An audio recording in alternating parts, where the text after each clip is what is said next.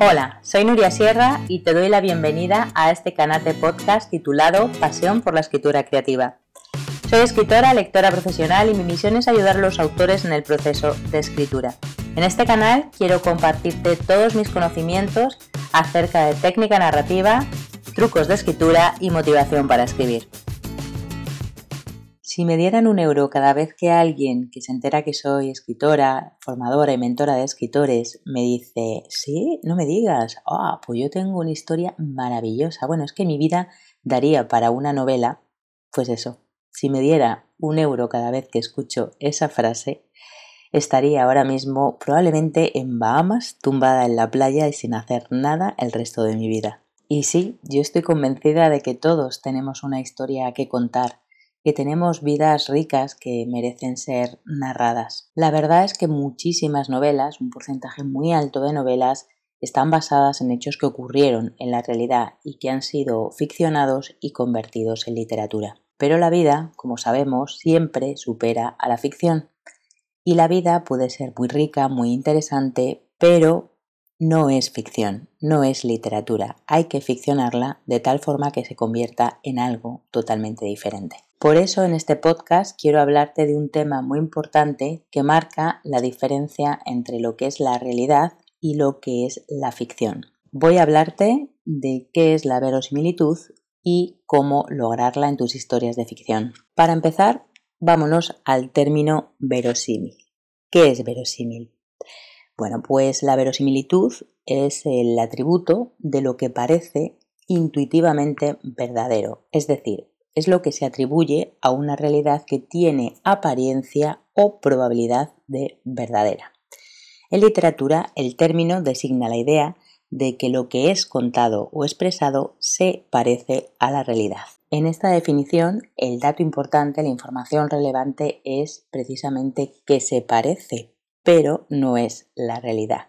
Tiene una capa por encima de ficción que hace que se convierta en literatura. ¿Qué es lo que ocurre muchas veces y que yo me encuentro en autores noveles que están haciendo mentorías o, bueno, en manuscritos a lo mejor muy, muy de principiantes, de escritores principiantes, que me los envían para ser leídos, para hacer un informe de lectura? Lo que encuentro, como digo, es una historia muy pegada a la realidad, es decir, a lo que ocurrió en realidad. Queremos que todo sea sumamente exacto y fidedigno a los hechos que pasaron.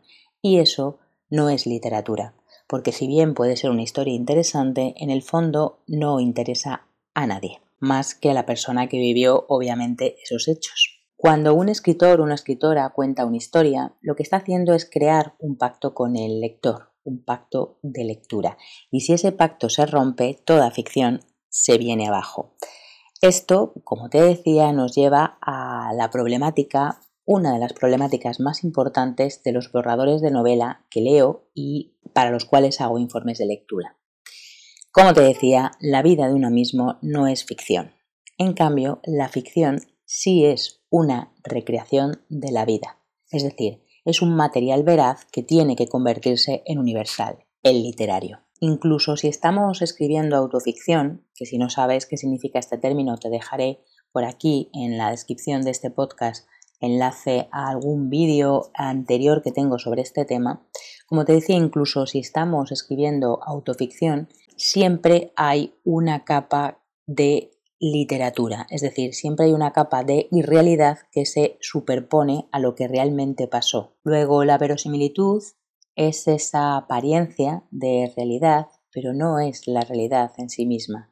No son los hechos fidedignos que ocurrieron, sino una recreación de esa realidad. Está claro que la vida real está plagada de coincidencias asombrosas y las aceptamos sin reserva. Siempre pongo el mismo ejemplo, ¿no?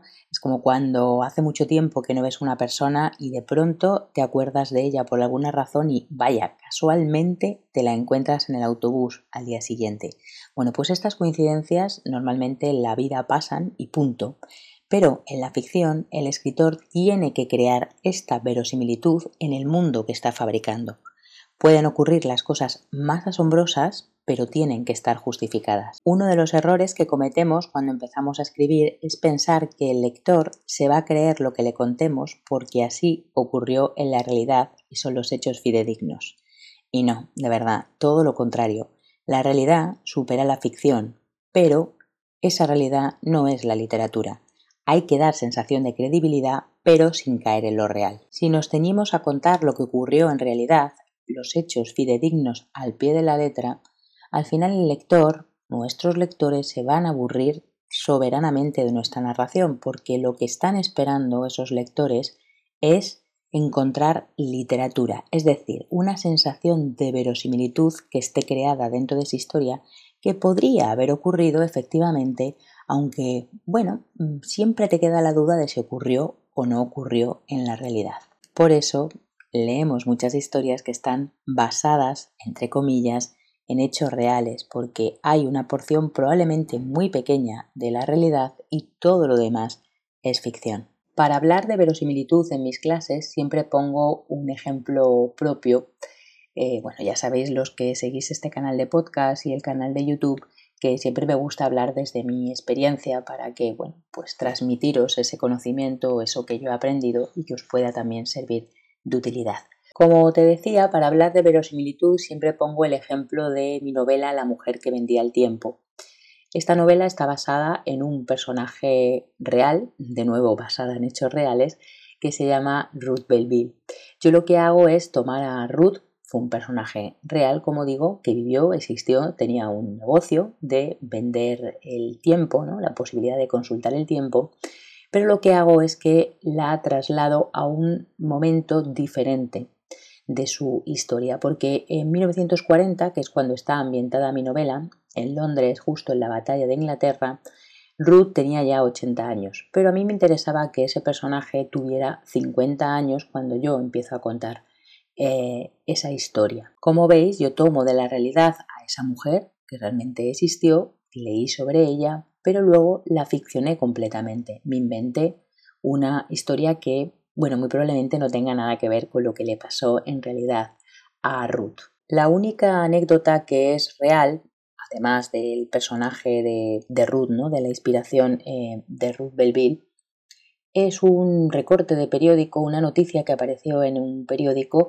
y que hacía referencia precisamente a esta mujer y a una problemática que tuvo con un competidor de su negocio. Pero nada más, el resto es todo ficción, como digo. El resto yo lo que hice fue recrear, eh, digamos, y mm, bueno, llenar aquellos huecos de la historia de Ruth que me parecían más interesantes para contar. ¿Cómo se logra entonces la verosimilitud?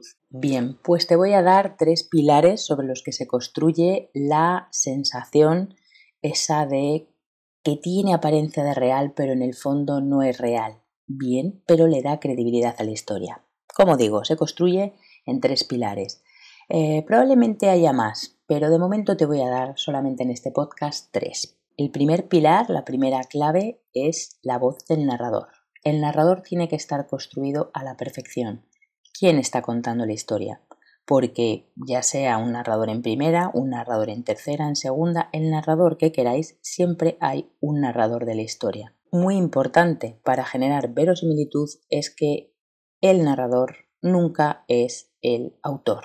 Bien, el autor nunca es el narrador. ¿Qué es lo que ocurre? Que como muchas de las historias que empezamos a contar cuando somos escritores noveles están basadas en lo que realmente nos pasó, lo estamos contando desde nuestro propio yo como autores y no, hay que construir un narrador que cuente esa historia en la ficción. El segundo pilar, la segunda clave para crear verosimilitud en una historia, es la construcción también de los personajes. Lo mismo que en el caso del narrador, como los personajes probablemente existieron de verdad en la historia que estamos contando, tenemos la tendencia a hacerlos reales. Y no, lo que hay que hacer es construir esa sensación, digamos, de realidad, pero no nos olvidemos de que son personajes y que cada uno de ellos cumplen una función determinada dentro de la historia. No son las personas reales. Para construir personajes de carne y hueso tengo una ficha en mi página web que puedes descargarte de forma gratuita. Te pondré el enlace por aquí debajo en la descripción de este podcast. Y el tercer pilar sobre el que se construye la verosimilitud es una máxima muy importante que es muestra pero no digas.